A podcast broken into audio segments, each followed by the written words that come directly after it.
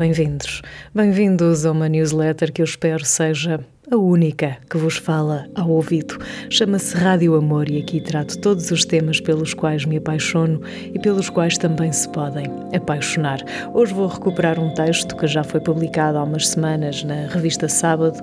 Chama-se Um Mundo em Dor com Milhões a Conta-Gotas. E esta questão da dor foi uma inspiração do encenador João Mota e de duas entrevistas, uma que eu vi e outra que li. E diz o seguinte: há um ano que o mundo vem conhecendo novas expressões e diga-se, é cada uma pior do que a outra. O que é isso de desconfinar a conta-gotas, ou pior, um varrimento de testagem que envia crianças e professores de regresso à escola para depois então varrer novamente, ou seja, testar? É um mundo a conta-gotas que não faz, vai fazendo, não vive, vai vivendo. Numa entrevista na rádio, o encenador João Mota, que se despede dos palcos, mas não da encenação, relembra a importância de viver a vida e de nos habituarmos a gostar de viver. Sem medo das palavras, afirma estar velho, sem a subtileza do idoso ou do sénior, e cansado, cheio de dores, as quais, contudo, não o impedem de continuar. E foi então que pensei: o mundo está em dor e falei sobre o processo de vacinação, que eu acho que agora já perdeu alguma atualização, mas o tema continua em cima da mesa e é incontornável. Vamos retomar as nossas atividades cotidianas de forma faseada, já começamos, na iminência do retrocesso que está cada vez mais iminente, porque já ninguém se aguenta em casa, ou os miúdos em casa, os negócios estão a entrar em falência num contágio mais rápido do que o do próprio vírus, e a bolha em que todos nos encerramos está prestes a rebentar.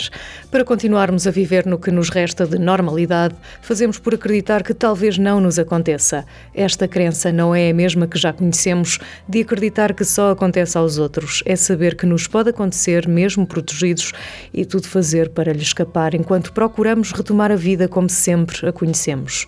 Complexo? Talvez, mas não tanto quanto a doença que nos persegue. Há um ano discutíamos a testagem que falhava, hoje debatemos que vacina devemos ou não usar. Entre docentes e não docentes, alunos e pais, há um mundo que uma vacina vem alterar, diminuindo a confiança na ação do governo, por consequência, na própria escola. Fala-se muito na alegria do regresso à escola, esquecemos-nos dos que, apesar de tudo, preferem ficar em casa. Na RTP, estreou um documentário que mostra a vida de todos nós. Um dia, num ano de pandemia, resumiu as imagens de pessoas anónimas que se filmaram num dia normal. E o normal é tão normal que faz estragos. O tema da saúde mental tem sido empurrado para um canto, como se apenas o corpo falasse. Quando a mente falha, o corpo fala e não é bonito de ouvir. E à custa da pandemia, já há umas quantas baixas.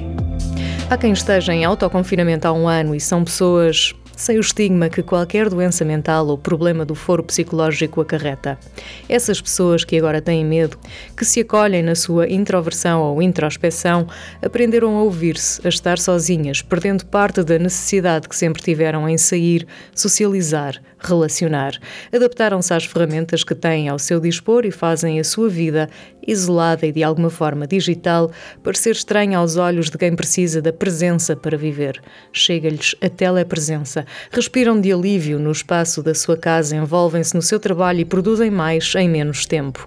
Ao contrário, também há os que desesperam perante as constantes interrupções, desejando voltar ao espaço de trabalho partilhado com outros adultos, longe do sofá da sala, onde se sentam mais tempo do que deveriam, trabalhando menos, trabalhando pior.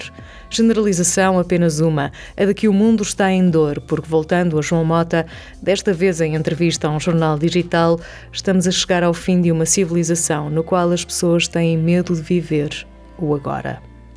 O agora é urgente e está repleto de pessoas que choram e outras que gritam, de silêncios ensurdecedores e de ruído incessante, de isolamento e solidão.